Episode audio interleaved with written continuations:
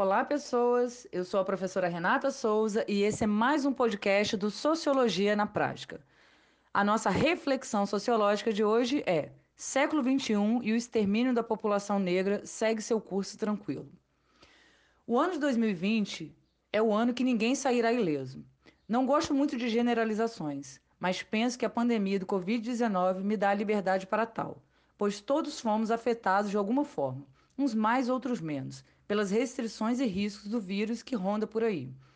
O ano em curso também será lembrado pelas várias cenas explícitas de racismo, seja no Brasil ou nos Estados Unidos, que infelizmente culminaram na morte de mais corpos negros.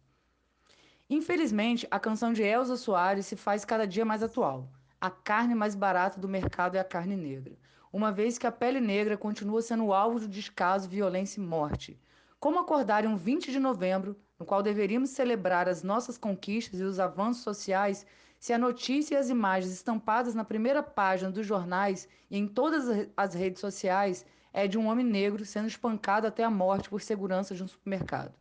Até quando notícias como essa serão veiculadas e naturalizadas com tanta regularidade?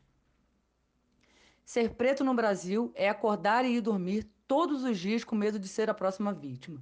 O racismo que estrutura nossa sociedade adoece e mata a população negra a cada dia. Segundo dados do Fórum Brasileiro de Segurança Pública, a violência e a desigualdade racial no Brasil se acentuou ao longo dos últimos anos. Os negros representam 74,4% das vítimas de violência letal, ou seja, pessoas negras têm 2,7 vezes mais chances de morrerem vítimas de homicídio. Mesmo nós negros representando 56,7% da população brasileira, somos os mais precarizados, violentados e temos menos oportunidade no mercado de trabalho. Seríamos nós inferiores? Não, não somos. Somos barrados, espancados, violentados e mortos por uma estrutura racista que impõe o paradigma da branquitude na qual todas as vezes que denunciamos ações e atitudes racistas, somos acusados de sermos vitimistas. Sempre que tentamos mover as estruturas, vem a branquitude falar que todas as vidas importam, que precisamos ter consciência humana e não negra. Esse discurso são discursos racistas que em nada contribuem para uma mudança de mentalidade. Pelo contrário, só ratificam o racismo estrutural existente na sociedade brasileira. E esse racismo discursivo é o mesmo que leva um agente do Estado envolvido na morte de Cláudia da Silva Ferreira, que foi baleada e arrastada em uma viatura da polícia por mais de 350 metros em março de 2014 no Rio de Janeiro, a ser promovido. É o mesmo racismo que leva indivíduos a ameaçarem candidatas negras eleitas democraticamente nas eleições municipais Brasil afora em 2020. O mesmo racismo que mandou matar Marielle Franco. Somos uma sociedade racista, goste você ou não.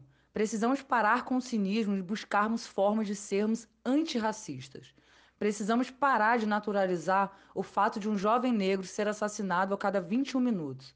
Além disso, em 2019, os negros foram 79,1% das vítimas de intervenções policiais com resultado morte. Dos policiais assassinados, 65,1% foram negros e a população carcerária brasileira é composta majoritariamente por pessoas negras, 66,7%. Além disso, a população negra foi a mais afetada pelo Covid-19. Como nos disse Angela Davis, em uma sociedade racista não basta não ser racista, é necessário ser antirracista. É urgente fazermos o dever de casa para uma sociedade com uma justiça racial, pois a população negra no Brasil vive um genocídio diário. Por isso, não basta só postar palavras bonitas e hashtags no 20 de novembro. Dar espaço, entre aspas, e trabalho para pessoas negras apenas no mês de novembro não resolve e nem ameniza o problema.